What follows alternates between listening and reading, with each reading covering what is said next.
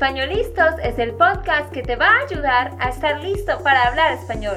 Españolistos te prepara para hablar español en cualquier lugar, a cualquier hora y en cualquier situación. ¿Recuerdas todos esos momentos en los que no supiste qué decir? ¿Esos momentos en los que no pudiste mantener una conversación? Pues tranquilo, Españolistos es la herramienta que estabas buscando para mejorar tu español. Dile adiós a todos esos momentos incómodos. Entonces, empecemos. ¿Estamos listos? Yo soy Andrea, de Santander, Colombia. Y yo soy Nate, de Texas, Estados Unidos. Bueno, pues hoy queremos decirles que tenemos una buena noticia para ustedes.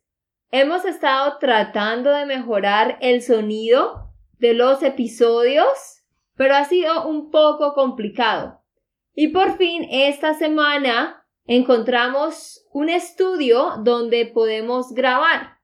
Así que desde el lunes próximo en adelante, ustedes van a notar una calidad mucho mejor en el audio de los episodios. ¿Verdad, Nate? Sí, es que aquí en la casa, pues no hay muy buenos espacios, siempre hay las paredes que tienen mucho eco y a veces el audio no está muy buena. Y también si estamos tratando de hacer afuera o en diferentes cuartos, hay mucho ruido de la calle. Siempre hay perros ladrando, ¿cómo se llama? Ladrando, perros ladrando, dogs sí, barking. Sí, siempre hay diferentes. Creo que hay como 10 o 20 vendedores de diferentes comidas que está gritando cerca de nuestra casa cada día. También hay muy fastidiosos loros. ¿Ustedes saben qué es un loro? Los loros, un loro es un parrot, ese pajarito. Entonces sí, hemos tenido problemas con el sonido, pero por fin la semana que viene va a ser mejor, ¿vale? Y bueno, tenemos un 14 Day Spanish Quote Challenge, ¿ok? Van a hacer 14 días de un reto para ustedes, empezando hoy. Entonces, la idea es que ustedes se inscriban. Did you guys sign up? Ustedes van a recibir un email cada día durante 14 días con una cita, una quote diferente. Y ustedes lo que tienen que hacer es responder con la traducción. La que ustedes piensan es la traducción correcta. Entonces, ¿dónde deben ustedes entrar y registrarse? Nate, dinos. Sí, SpanishLandSchool.com forward slash challenge, como SpanishLandSchool.com slash challenge. Y esto puedes registrar y vas a recibir estos 14 correos. Y en esos 14 correos vas a recibir un punto para cada respuesta que tú haces en el mismo día o en un día. Y si tú haces la respuesta bien, vas a recibir dos puntos correctos. Y los ganadores van a recibir algunos premios. Así que va a SpanishLandSchool.com slash challenge. Ajá, sí. Si responden, pero está mal, ganan un punto. Si está bien, ganan dos puntos. Y al final, como decía Nate, vamos a tener un ganador que va a recibir unos premios. El primer puesto va a poder tener unas clases conmigo, ¿verdad, Nate? Sí, dos horas clases contigo. Dos horas de clase conmigo. El segundo va a recibir una hora de clase y el último media hora. ¿Vale? Entonces, no olviden inscribirse. Bueno, y hoy en este episodio vamos a hablar de cuáles son los seis tipos de baile típicos de Latinoamérica. Ustedes ya conocen la salsa, han escuchado quizás la cumbia o el reggaetón, entonces les vamos a contar cuáles son esos bailes, ese tipo de música más típico de Latinoamérica y cómo empezó donde se baila y también van a poder escuchar algunas partes de canciones de ese tipo de música. Así que, para empezar, vamos a hablar de cómo surgió la música en Latinoamérica. Con la llegada de los españoles y su música se marcó un cambio radical en las costumbres y las tradiciones. Antes de que los españoles llegaran a conquistar a América, ellos ya tenían su propia música, con orígenes árabes y africanos, lo que causó una mezcla de diferentes sonidos que crearon las bases de la música latina. Entonces, vamos a nombrarlos todos y vamos a darles los detalles de cada uno. Empecemos con el número uno. Es el merengue. El merengue es un género musical bailable que fue creado en la República Dominicana a finales del siglo XIX. En sus orígenes, el merengue dominicano se desarrollaba con instrumentos de cuerda como bandurria y la guitarra, pero con el tiempo, los instrumentos de cuerda fueron sustituidos por el acordeón, y así fue como la guira, la tambora y el acordeón se convirtieron en los instrumentos del merengue típico. Sí, el merengue es un baile fácil de aprender para bailar. Su ritmo es fácil de seguir porque es marcado y constante. Los pasos básicos de merengue son sencillos. La clave es que aprendes a conseguir el ritmo, aprendes los pasos básicos y entiendes los movimientos de caderas. exacto. En la actualidad, entre los merengueros que más se destacan están artistas como Juan Luis Guerra, Johnny Ventura, Fernando Villalona, Héctor Acosta, Sergio Vargas, entre otros. Las grandes orquestas de merengue popularizaron este baile fuera de la República Dominicana. Los hispanoamericanos recibieron el merengue con alegría y en poco tiempo el merengue se convirtió en el ritmo preferido de los salones de baile y las discotecas. De verdad que este es, yo creo, uno de los géneros más, más populares en todos los países y de verdad porque no es difícil de aprender a bailarlo. Sí. ¿Verdad, Nate? Sí, sí, sí. Hoy podemos ver que el merengue es un baile adorado por todos los países hispanos, como Cuba, Venezuela, Puerto Rico, República Dominicana, Belice y Guatemala, pero más principalmente en Santo Domingo. Y bueno, vamos ahora a escuchar una pequeña parte de una de las canciones más típicas de este género merengue.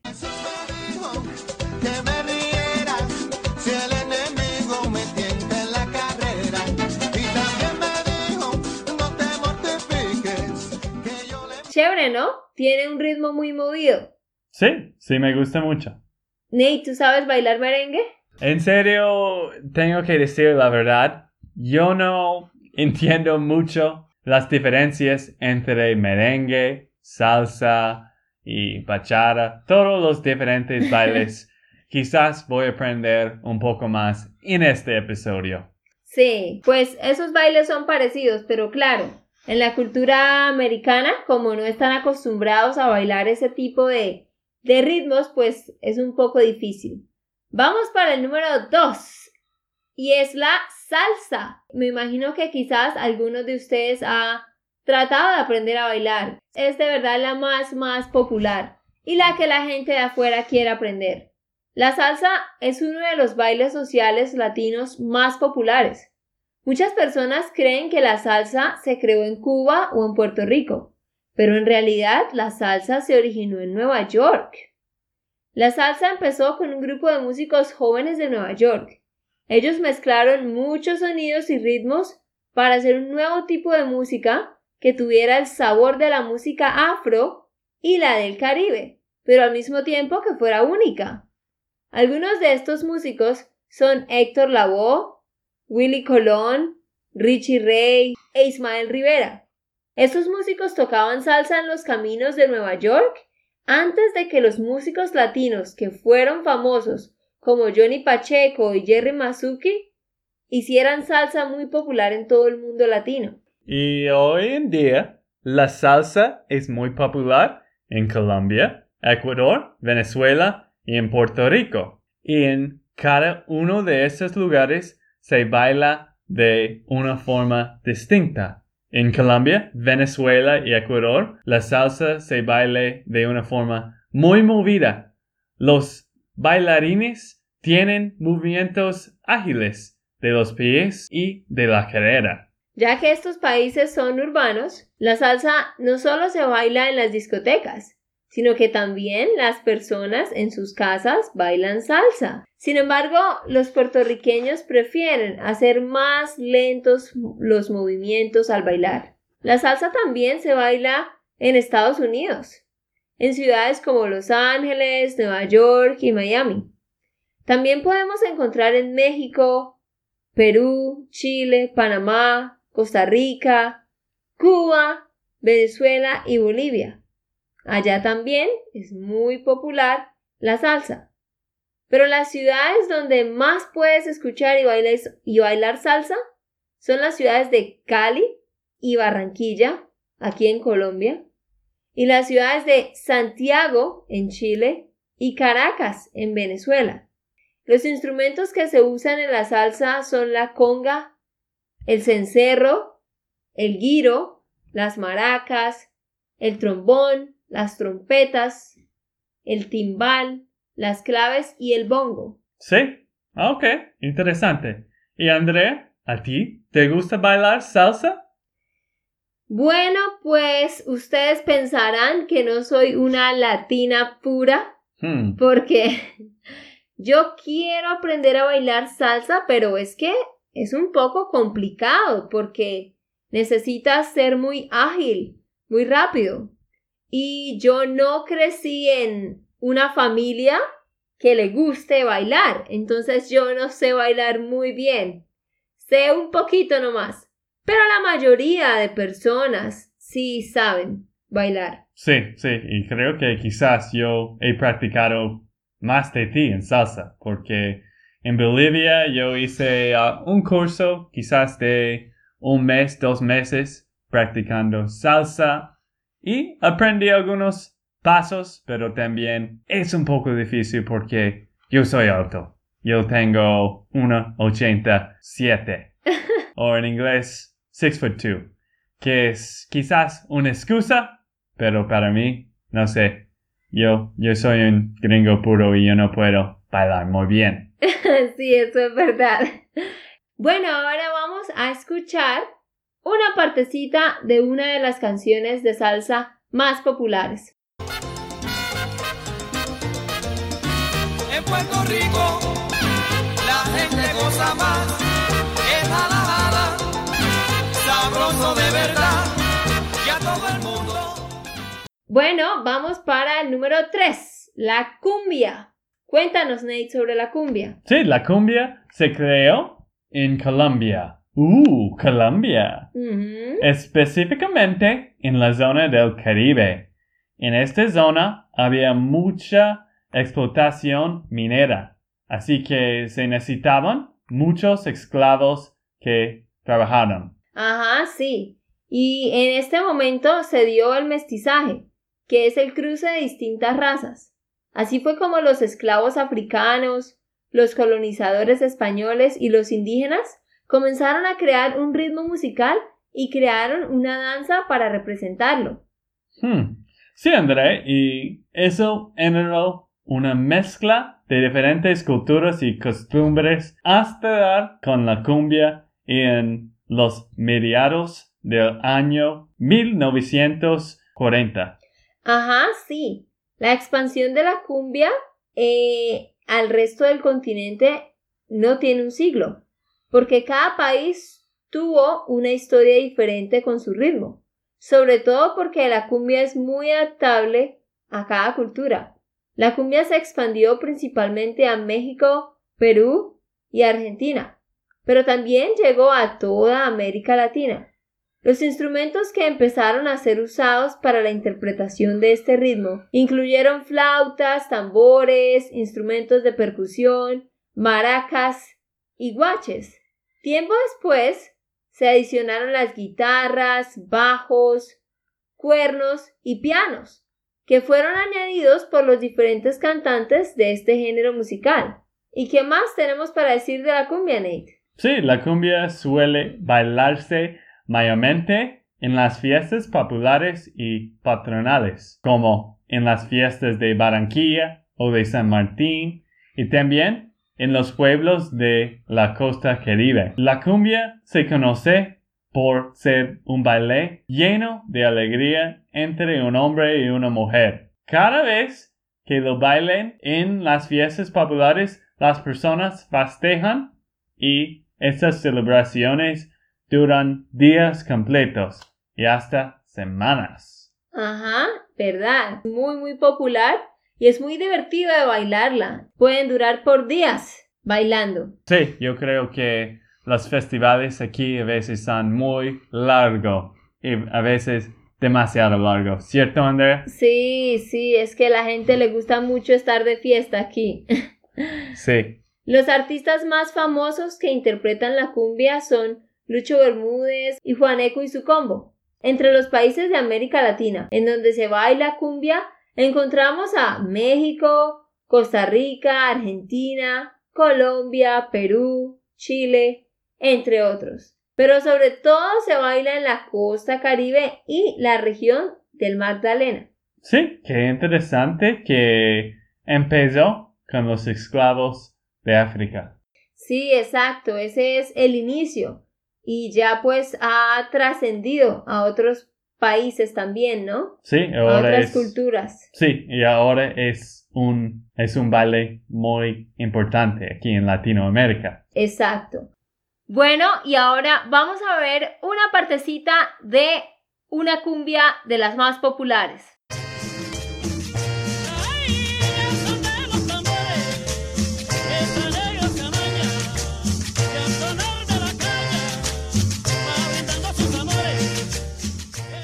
Ok, ¿les gustó? Espero que sí.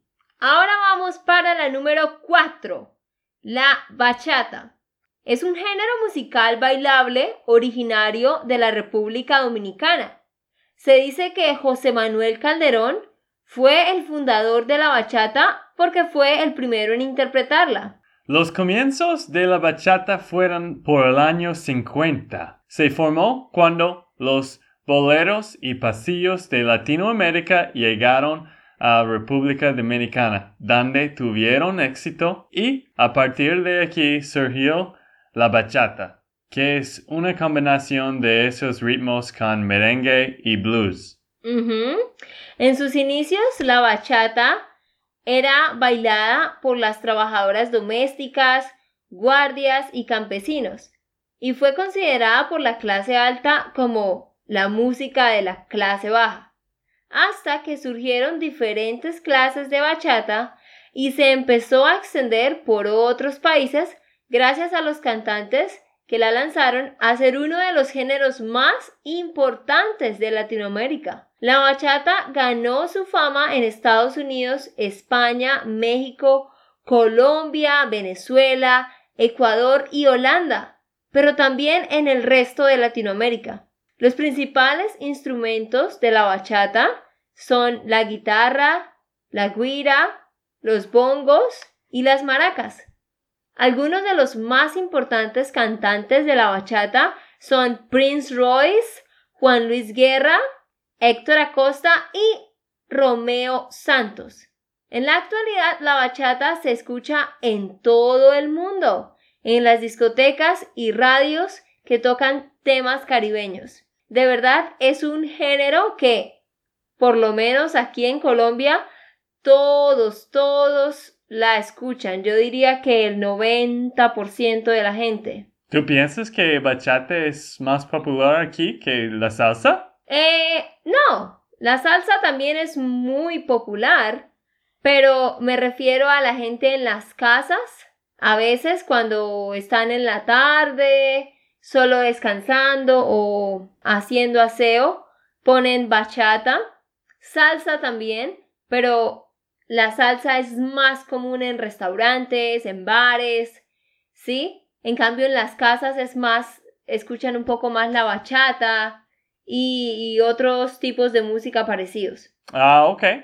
Y bueno, vamos a mostrarles un tema de bachata de Romeo Santos, que es actualmente eh, como el máximo exponente de la bachata. Vamos a escucharla. Ya no sé qué hacer para que seas bien. Si apagar el sol para encender tu amanecer. Hablar en portugués, aprender a hablar francés. O bajar la luna hasta tus pies. Ok, pues me gusta esto. Me gusta mucho Romeo Santos. ¿Qué piensas tú? Sí, es bueno. Pues la bachata no es mi género de música favorito, pero obvio él es un gran artista y gracias a artistas como él, pues la bachata se ha expandido. Sí.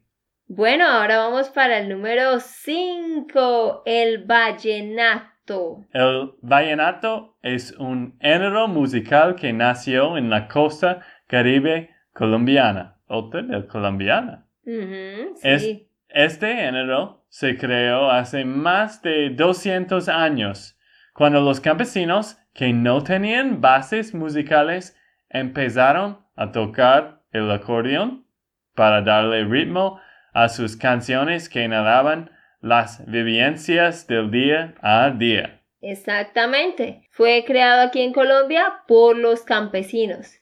El vallenato tuvo su inicio con las colitas. Las colitas eran las fiestas que la clase adinerada hacía por los bautizos, matrimonios o cumpleaños. Mientras ellos estaban en grandes fiestas, sus trabajadores y cocineros celebraban en la cocina. De esta manera, el vallenato empezó a expandirse y más de medio siglo después empezó a cobrar fama mundial. Hoy en día el vallenato se escucha en casi toda Latinoamérica, parte de Estados Unidos y Europa, pero principalmente se encuentra en la costa de Colombia y Valledupar. Allí están los principales festivales del vallenato. Entre los mejores representantes del vallenato están Diomedes Díaz, Martín Elías, Rafael Orozco, Jorge Celeón y la agrupación Binomio de Oro, entre otros. Este de verdad es un género muy muy famoso, el más popular de todos aquí en Colombia, pues obviamente porque lo crearon aquí, pero como vimos también se escucha en Latinoamérica. Sí, el vallenato es bailado entre un hombre y una mujer y se trata de un baile sencillo. El vallenato suele bailarse en las fiestas de cumpleaños y matrimonios, también en las discotecas y bares. Ujú. Nate, ¿a ti te gusta el vallenato? Sí, sí, es muy bueno, me gusta mucho. Es una música muy pegajosa, ¿no? Vamos a mostrarles un pedacito de una de las canciones más escuchadas.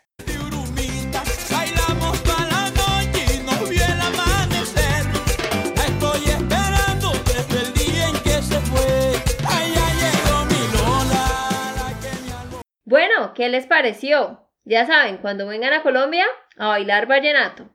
Y vamos con el sexto tipo de baile o tipo de música de Latinoamérica, es la música tropical. Cuéntanos un poquito sobre esto, Nate. El músico tropical es un género músico nació en el siglo XIX, cuando los conquistadores españoles y los portugueses trajeron a los esclavos africanos a países como Cuba, Colombia, México y Venezuela. La mayor parte de los esclavos fueron puestos en las costas para que trabajaran en las minas. Cuando ellos trabajaban, hacían bailes y cantaban canciones como forma de protesta. Después, estos bailes y canciones fueron evolucionando a través de los años hasta formar lo que hoy es la música tropical. De la música tropical se desprendieron otros subgéneros, como el reggae de Jamaica o la cumbia de Colombia. Entre los principales cantantes de música tropical de Latinoamérica Están la Sonora Dinamita, India Melillará, los Bukis, Selena, Juaneco y su combo y los Mirlos, entre otros. Los principales instrumentos de la música tropical son los instrumentos de percusión que fueron traídos por los africanos, como los timbales, los bombos, los redoblantes, la guira y los instrumentos de viento, como la trompeta o los trombones. Dinos otro poco más sobre la música tropical, Nate. Sí, la música tropical es muy famosa en Latinoamérica, ya que es un género lleno de sabrosura y de alegría que no falta en las fiestas, celebraciones y las discotecas. La música tropical se encuentra en toda Latinoamérica, en países como Panamá, Puerto Rico, Colombia, México y Perú, pero principalmente se escucha y se baila en las ciudades costeras y las islas. Ajá, sí. Este es un género que, como dice Nate, principalmente en todas las partes que es como costa, ahí ustedes van a escuchar ese tipo de música sonando todo el tiempo. Voy a dejarlos con una parte de una de las canciones más populares para que la escuchen.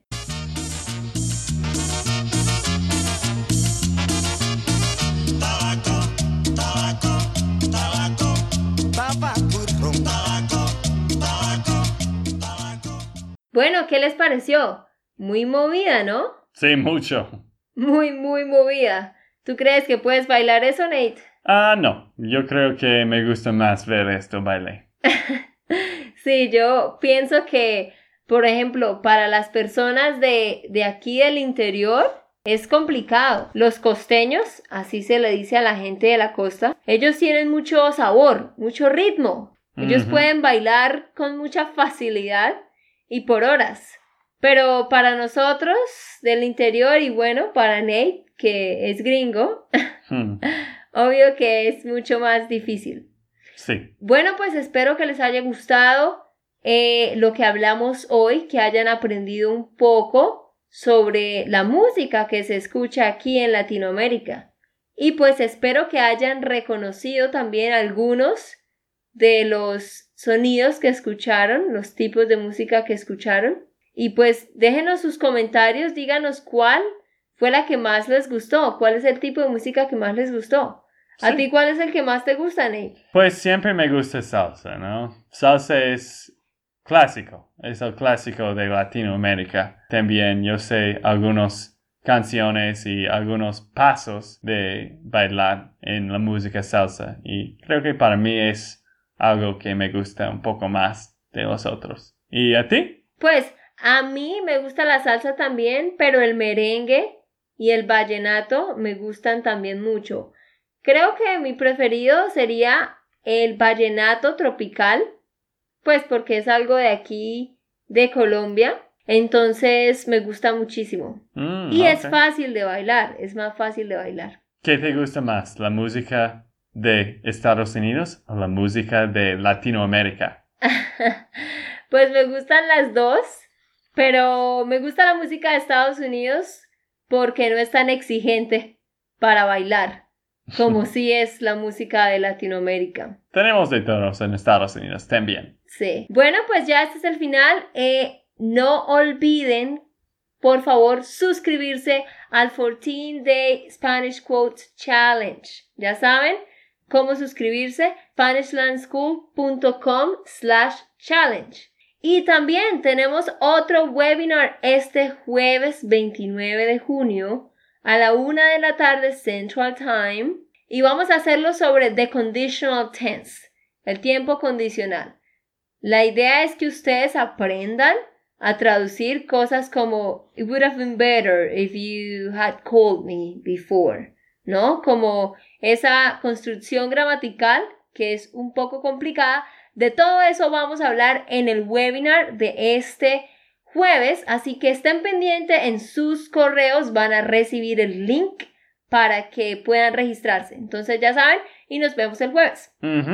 Y ahora tenemos la última noticia que vamos a lanzar el curso en algunos días. Si estás escuchando este podcast en junio o en el primer de julio, vamos a lanzar un curso para los estudiantes intermedios y avanzados. Se llama el Summer Intensive. Y André estaba pasando mucho tiempo haciendo este curso. Va a ser un curso en línea y también va a tener toda la estructura que ustedes necesitan para aprender. Y André, ¿tú quieres decir algunas palabras más? Sí, exacto. Eh, estén pendientes en sus correos porque esta semana van a recibir la información. Como Nate dice, hemos creado un curso para que ustedes en este verano puedan mejorar su español muchísimo. La idea es que vamos a hablar de temas que son difíciles como el subjunctive, como the conditionals. Vamos a empezar en dos semanas. El curso va a ser online por siete semanas. Ustedes van a tener material todos los días. Es un curso conversacional. Vamos a hablar cuatro veces por semana y también vamos a hacer one-on-one clases, clases uno a uno. Van a tener mucho material de escucha, de diálogos, de videos, mejor dicho, todo lo que ustedes necesitan para mejorar su español. Ok, muchísimas gracias. Ok, esto fue todo por el episodio de hoy. Esperamos que les haya gustado y que hayan aprendido. Y recuerda, si sientes que estás listo para aprender español, Solo un clic en Español Listos. No olvides dejar tus comentarios de lo que te gustó y los temas que quieres que tratemos. Suscríbete y déjanos tus reseñas. Españolistas les dice chao chao y, hasta, la próxima.